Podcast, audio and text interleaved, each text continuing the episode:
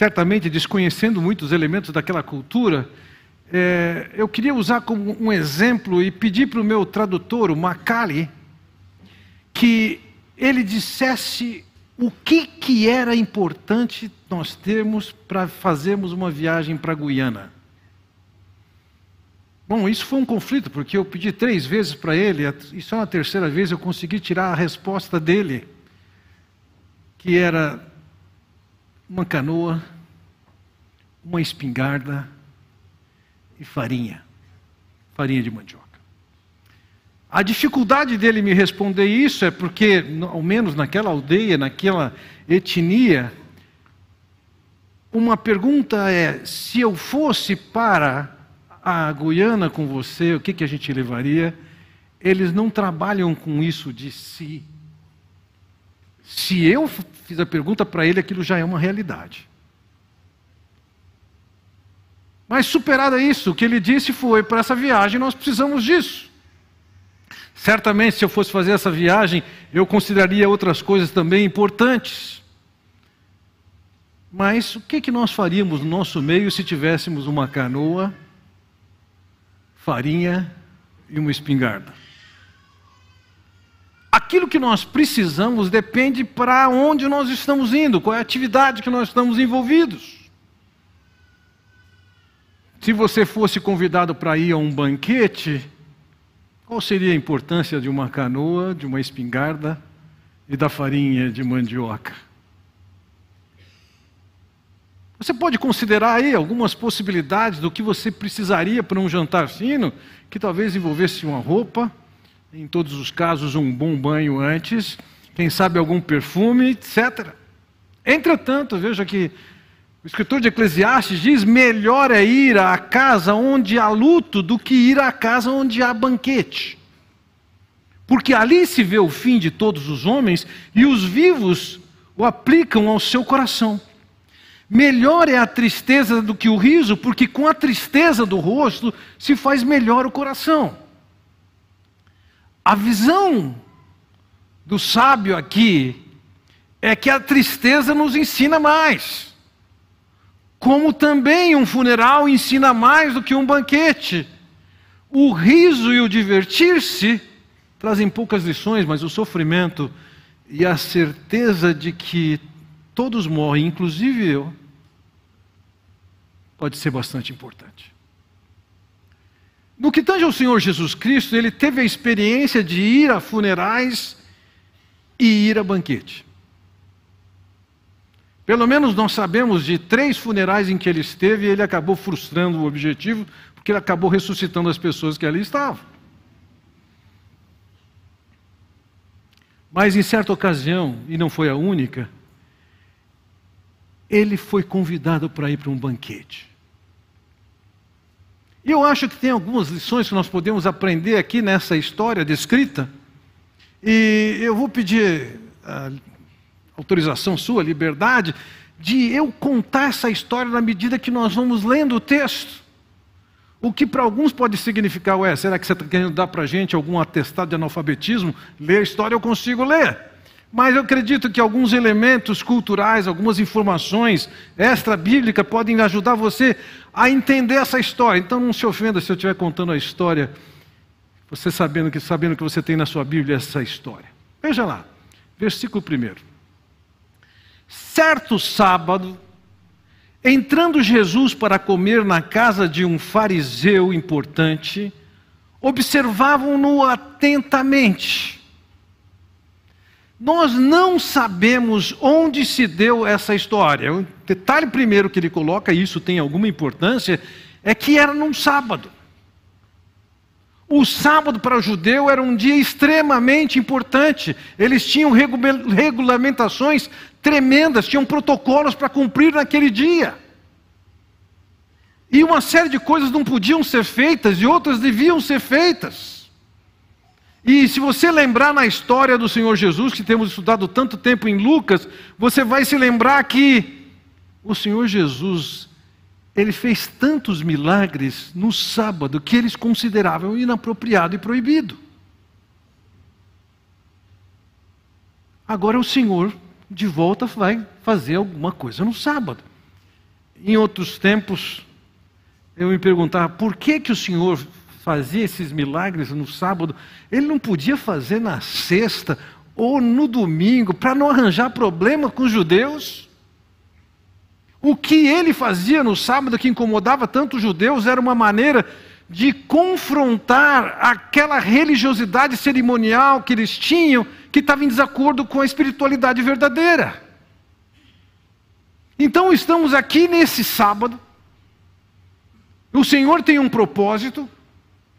Veja, certo sábado, entrando ele para comer na casa de um fariseu, era uma refeição. Nós sabemos que essa refeição era o almoço. Você pode estranhar isso, mas veja, numa outra tradução, na revista atualizada, diz a seguinte: Aconteceu num sábado que, entrando ele na casa de um dos principais dos fariseus, para comer pão, o pão era comido perto da hora do almoço, ou seja, no sábado, pela manhã tinha uma reunião na sinagoga, o ensino era feito. E muitas vezes certas pessoas promoviam certos encontros em suas casas para ter um almoço, uma celebração naquele dia, pelaquilo que Deus tinha provido para eles. Como eu disse, nós não sabemos exatamente quando isso se deu. Sabemos que isso se deu ele estando ele a caminho de Jerusalém. Possivelmente tenha sido na Pérea. E quando ele chega para esse almoço na casa, o texto nos diz que era um fariseu importante, ou um dos principais dos fariseus. Deixe-me esclarecer aqui. Nós podemos identificar grandes grupos que tinham certa importância na sociedade judaica daqueles dias. Por exemplo, nós tínhamos os herodianos. Herodes era um rei, um títere de Roma. Ele, na verdade, estava ali com autorização e com a determinação de Roma, e aquele rei fazia o papel que Roma queria. E certamente existiam os adeptos, os correligionários de Herodes. Existiam também os saduceus. Era a elite econômica. Também eram eles, principalmente, que dominavam toda a parte da religiosidade oficial, e eles não eram lá muito aplicados e muito confiantes no que Deus dizia nas Escrituras, eles eram liberais. Existiam os zelotes, que eram como que terroristas, extremistas, que queriam tomar o poder de Roma e libertar a nação. Existiam os essênios, que viviam em comunidades que não aceitavam a orientação ou a determinação espiritual que vinha de Jerusalém. Existiam os fariseus, que naquela época eles eram cerca de seis mil. Veja, você pode ler no texto e perceber que eles estavam juntos, não somente os fariseus, mas os escribas estavam também. Versículo 3: Jesus perguntou aos fariseus e peritos da lei. No caso, os peritos da lei eram aqueles que interpretavam não só as leis de Deus escritas por Moisés, mas também eles ficavam conjecturando em cima das ideias, das leis que os rabis tinham ensinado. E a rigor, eram esses peritos da lei ou escribas que elaboravam novas leis e determinações do que as pessoas deviam fazer. E os fariseus eram aqueles que ensinavam essa lei ao povo. Eram eles que determinavam o povo o que, que eles tinham que fazer, e as determinações deles fugiam completamente à determinação das Escrituras. Foi o Senhor Jesus quem disse, falando deles: Eles atam fardos pesados e os colocam sobre os ombros dos homens mas eles mesmos não estão dispostos a levantar um só dedo para movê-los.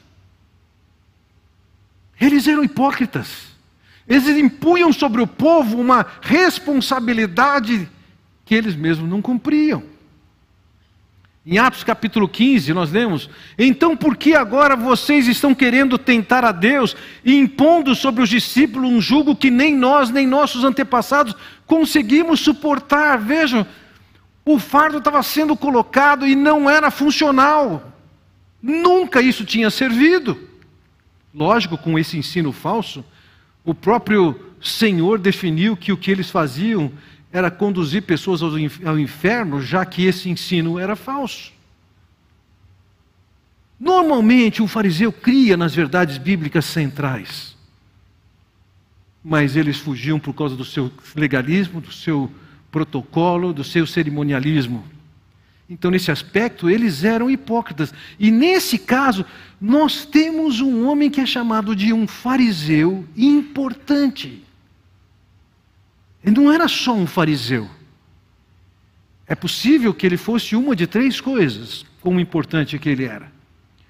Ou ele era oficial ou chefe da sinagoga local, ou ele era um sacerdote, ou ainda ele poderia ser alguém que fosse membro do sinédrio em Jerusalém. Vejam, a situação ali é a seguinte: certo sábado, entrando Jesus para comer na casa de um fariseu importante, observavam-no atentamente. A presença do Senhor Jesus naquela ocasião era de atenção, mas não era simplesmente de percepção de, de vê-lo, mas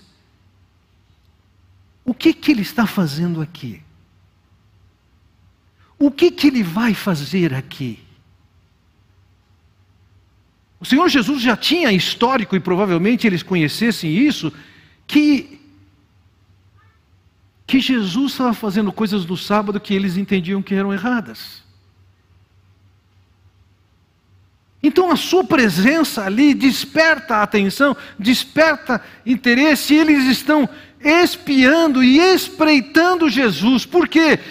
Porque eles têm uma intenção que não é das melhores. Vejam,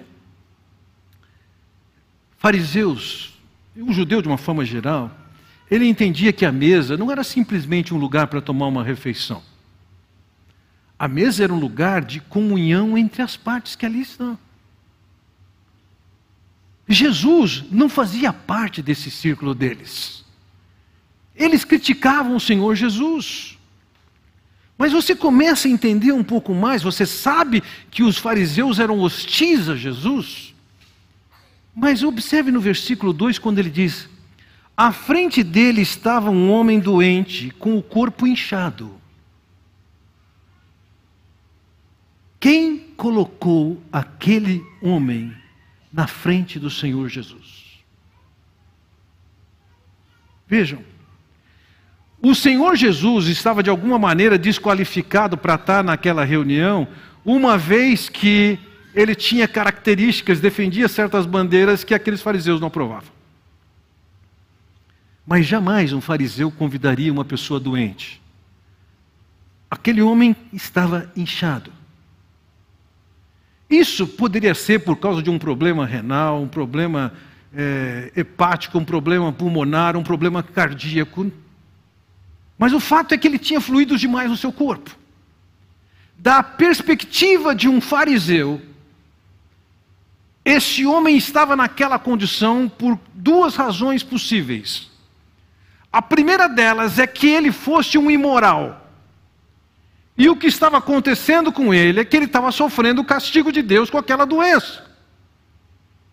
A segunda possibilidade é que eles vissem naquele homem um homem que não tinha ou não cumpria as regras de higiene cerimoniais que eles colocavam. Então ele era um homem impuro e também sofria o castigo de Deus sobre a sua vida. Em última análise, aquele homem, da perspectiva dos fariseus, era um desqualificado. E eles jamais convidariam um desqualificado moralmente ou cerimonialmente para sentar à mesa com eles. Se aquele homem estava naquele encontro para o qual Jesus foi convidado, é porque ele também foi convidado. Porque ele fazia parte de uma armadilha para oferecer para o Senhor Jesus Cristo uma condição de, na percepção deles, ele cometer algum deslize que lhes permitisse indiciar a Jesus. Quem sabe prendê-lo, quem sabe matá-lo. O Senhor já tinha feito outros milagres antes, e os milagres que eles nunca negaram não era suficiente para convencê-los que eles estavam diante de um Deus em forma humana. Eles justificaram que Jesus estava fazendo isso pelo poder do diabo. A cegueira e a dureza do coração deles era tremenda. Eles rejeitam a Jesus, mas eles convidam para um banquete. É isso que o texto nos diz. Não só Jesus, como aquele homem doente. E coloca um de frente para o outro, e ali está aquele grupo, observando atentamente, espreitando o que é que vai acontecer. Você de repente pode se ver surpreso com o fato de que Jesus tenha ido àquele encontro. Tem, tem uma série de, de encontros ou reuniões que você pode querer não ir, mas o Senhor foi naquele dia. Vejam, por que, que ele foi lá? Você gosta de ir em lugares em que você entende que as pessoas têm alguma hostilidade com você? Ouvi uma história de certa ocasião um homem disse para sua esposa: Olha, não vou na igreja hoje não. E a esposa, por que, você não vai na igreja? Não, não estou afim de ir na igreja. Não, mas me dá duas razões objetivas por que, que você não vai na igreja. Fala, a primeira razão é o seguinte: eu não vou com a cara de metade daquele pessoal que está lá. Hum, e a segunda? A segunda é que a outra metade não vai com a minha cara. Ela disse, não, mas mesmo assim, eu acho que você tem que ir superar isso. E ele diz assim, então me dá você duas razões para eu, ter, eu ter que ir na igreja. Ele falou assim, ah, primeiro o exemplo que você vai deixar para os seus filhos. O que, é que eles estão aprendendo? Segunda, segundo, você é o pastor da igreja, você tem que ir. Você pode ter né, alguma razão para não ir, eu diria, o Senhor Jesus tinha um monte de razões para não ir naquele lugar, pelo menos se eu tivesse no lugar dele. Eu entendi assim. Mas ele foi naquela reunião.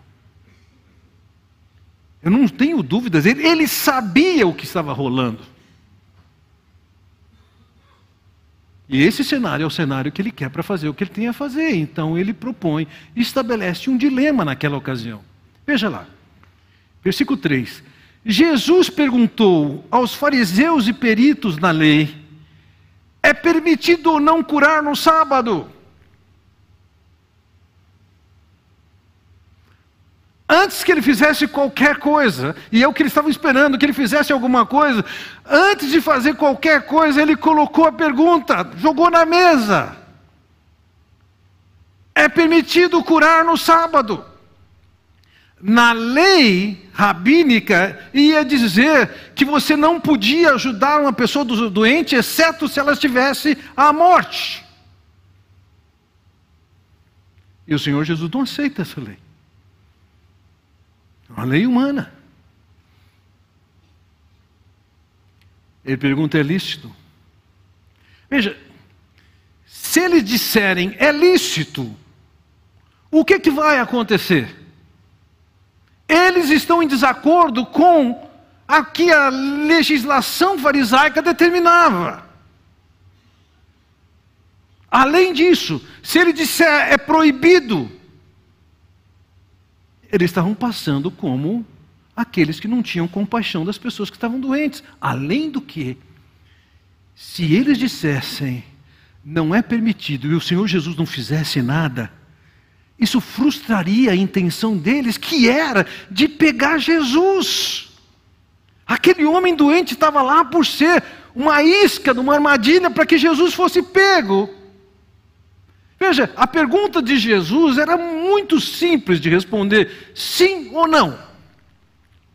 O problema é que sim ou não tinham implicações complexas. E o que, que eles respondem? Versículo 4 nos diz o seguinte: Mas eles ficaram em silêncio. Eles não tinham resposta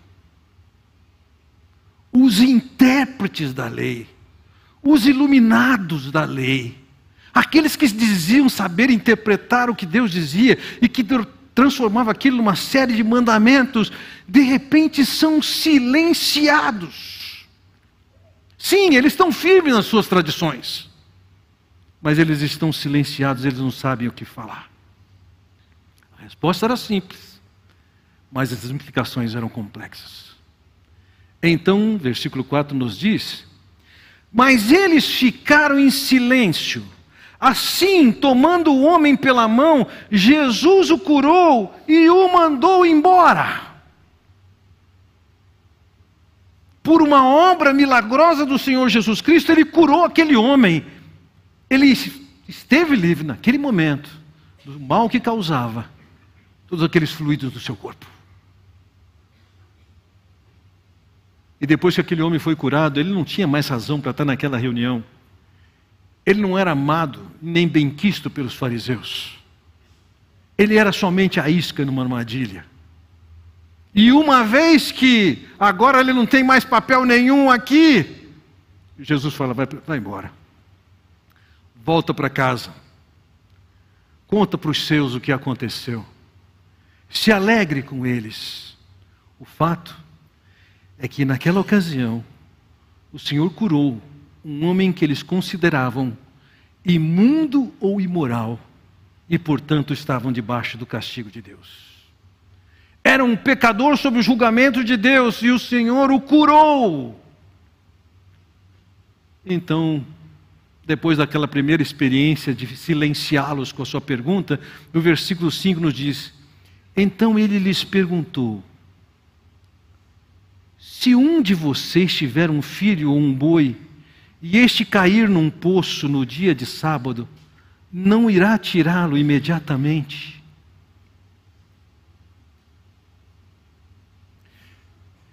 Veja, mesmo no texto bíblico, estava claro que podia libertar um animal, um animal que estivesse correndo risco. E mesmo nas tradições rabínicas, eles alimentavam e davam água para os animais. A pergunta é: pode fazer isso pelo filho? Ou você vai deixá-lo ali? O que o Senhor Jesus está explicando para eles é o seguinte: o razoável e que vocês praticariam é um ato de misericórdia, é óbvio. Você não vai deixar seu filho numa situação crítica, quando você pode socorrê-lo, ainda que seja num sábado. A resposta era simples demais. Mas o versículo 6 nos diz: E eles nada puderam responder. Não tinham argumentos. Não é que eles ficaram em silêncio. Mais do que isso, eles não tinham argumentos, não tinham o que falar para Jesus. A argumentação do Senhor era suficiente para eles chegarem à conclusão de que faz sentido curar este homem e se alegrar com a cura daquele homem.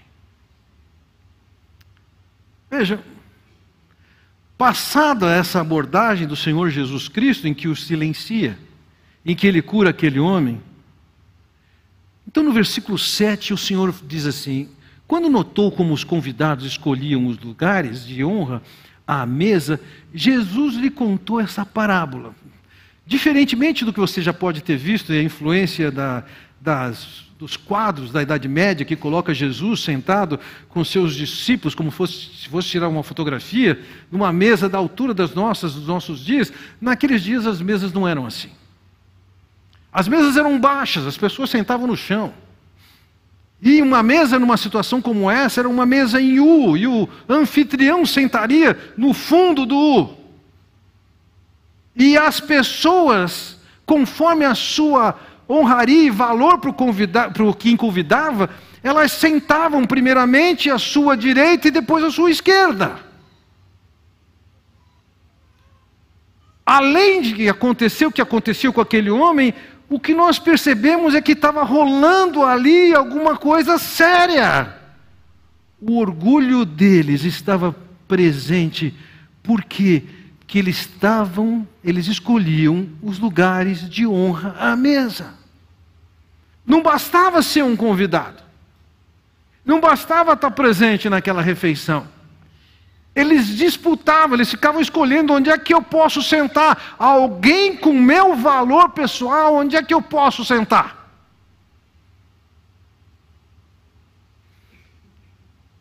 Então veja, no final do versículo 7 ele diz: Jesus lhe contou esta parábola. A parábola é uma história sobre alguma realidade humana que é contada com o objetivo de transmitir uma lição espiritual importante. No caso dos fariseus, eles se caracterizavam por querer muita honra humana.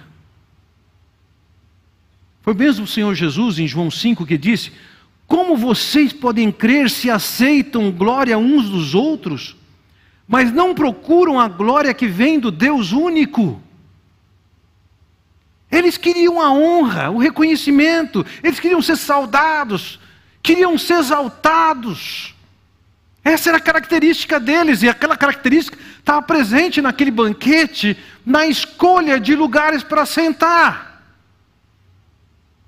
Bem, o Senhor que tinha feito uma pergunta e o silenciava, né, agora está levando-os a considerar suas ações.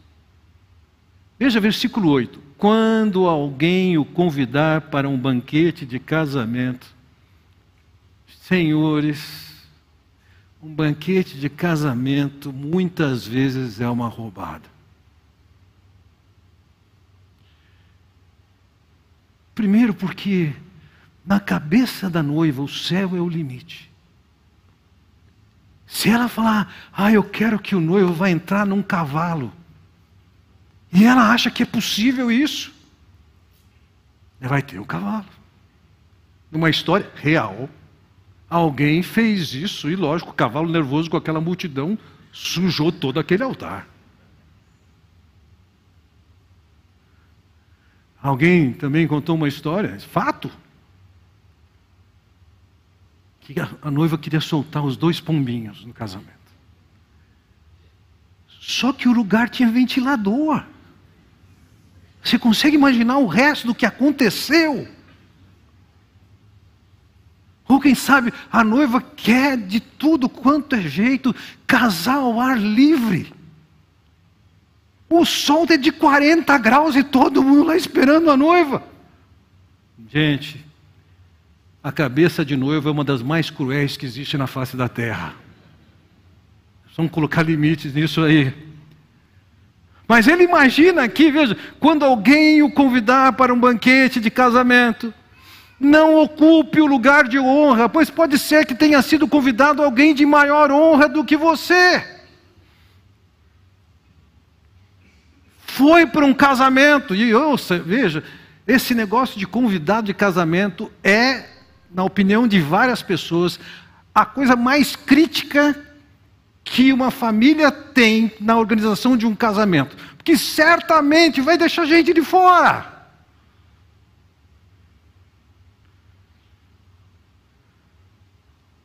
O problema é que aqueles que foram convidados também estão interessados nos lugares melhores.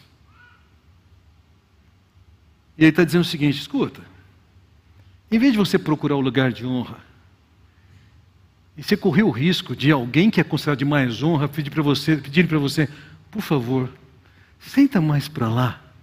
E você vai passar uma vergonha em público. Ele sugere o quê? Versículo 9. Se for assim, aquele que o convidou, os dois, virá e lhe dirá: deu lugar a este. Então, humilhado, você precisará ocupar o lugar menos importante. Mas quando você, ele diz no versículo 10, quando você for convidado, ocupe o lugar menos importante de forma que quando vier aquele que o convidou, diga-lhe: amigo, passe para um lugar mais importante, então você será honrado na presença de todos os convidados. A perspectiva do Senhor é o seguinte: para de achar que você tem tanto valor e escolher para você aquele lugar de honra que é possível você passar vergonha. Senta num lugar simples. É bem melhor ser convidado para ser colocado num lugar de maior honra do que a tristeza de ser humilhado e ter que sair para um lugar mais simples. A sabedoria já dizia isso. Não é que o Senhor Jesus estava ensinando aqui como aquele fariseu hipócrita podia, no mínimo, no mínimo, ser polido e ter uma melhor aparência. Na lei, desculpe, em Provérbios é que diz: não se engrandeça na presença do rei, e não reivindique lugar entre os homens importantes. É melhor que se lhe diga, suba para cá, do que ter que humilhá-lo diante, diante de uma autoridade. A lição que o Senhor está dando é simples. Pega um lugar mais simples quando você for convidado a uma festa de casamento, um banquete de casamento. A lição para aqueles fariseus é: vocês estão querendo ter importância demais. Isso é incompatível. Nossa, veja, eles estavam numa posição de pegar Jesus numa armadilha, pelo menos eles pensavam isso. Foram calados pela argumentação simples do Senhor, e agora não bastasse isso, o Senhor parte para o ataque e mostra o pecado do coração deles.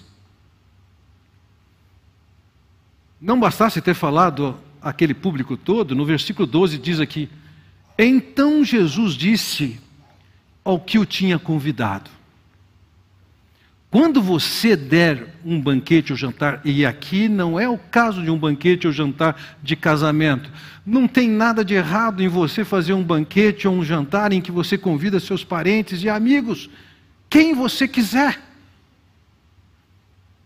Mas ele diz o seguinte: quando você der um banquete ou jantar, não convide seus amigos, irmãos e parentes, nem seus vizinhos ricos. Se o fizer, eles poderão também, por sua vez, convidá-lo, e assim você será recompensado. A cabeça de um fariseu era ser honrado, era ter glória, era ser exaltado. E fazer um banquete como aquele e chamar seus parceiros para estarem juntos ali, trazia o componente que era a certeza de que você vai retribuir a honra que eu estou lhe dando agora. Oportunamente você vai fazer o mesmo comigo. E o Senhor está dizendo: não faça isso.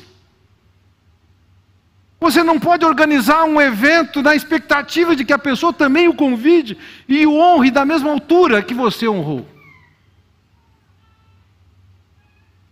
Então ele diz no versículo 13: Mas quando der um banquete, convide os pobres, os aleijados, os mancos e os cegos.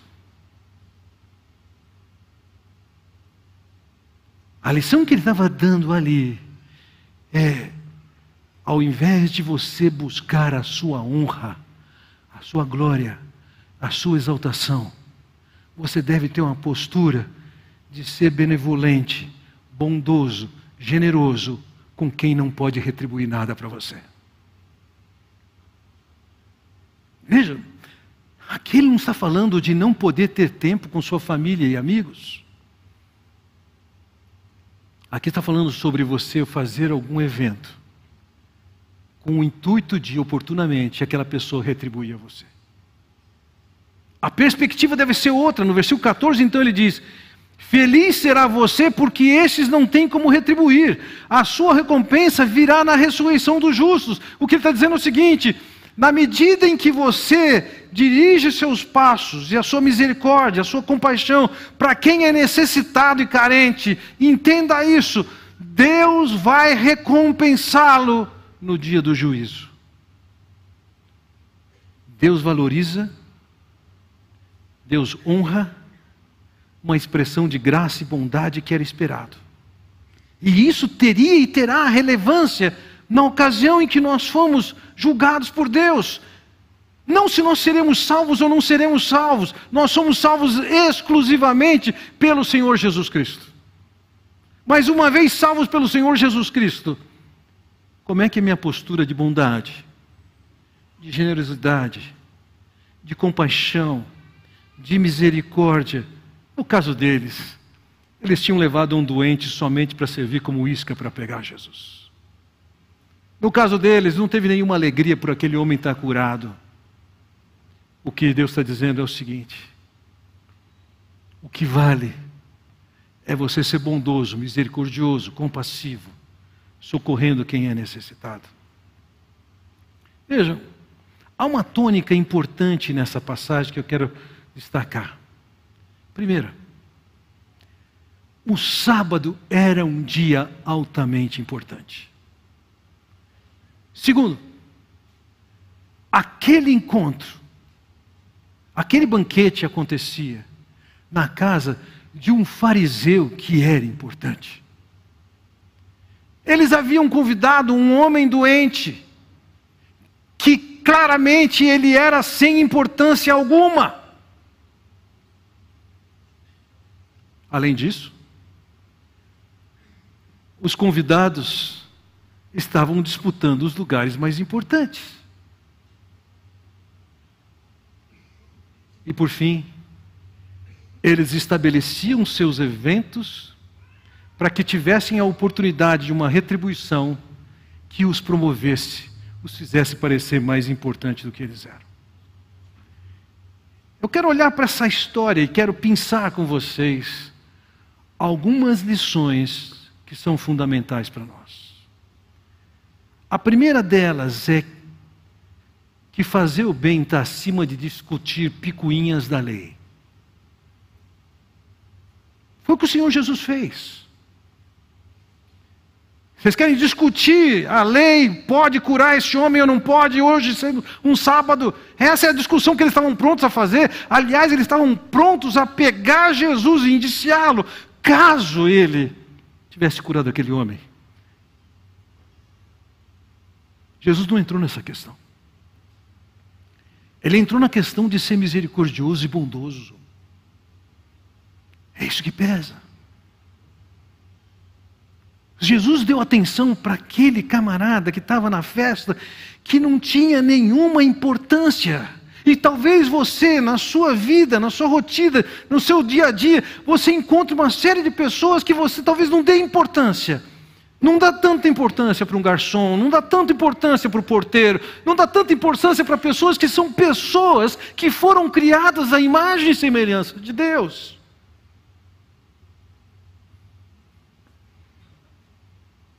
Acima de discutir qualquer coisa, entenda uma coisa é importante e fundamental que você esteja atento para aquelas pessoas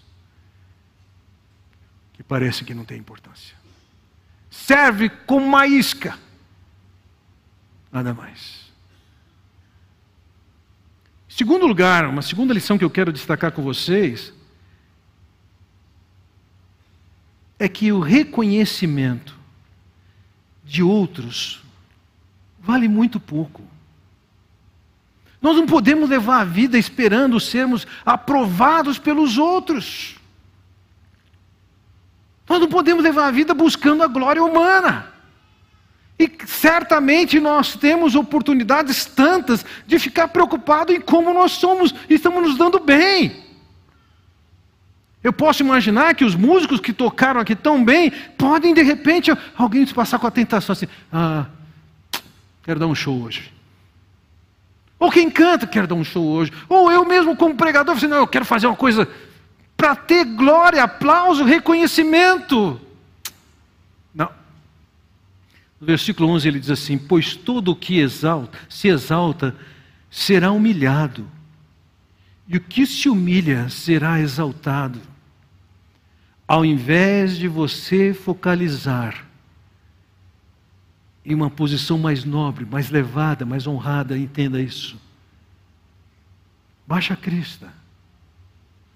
Vive na simplicidade.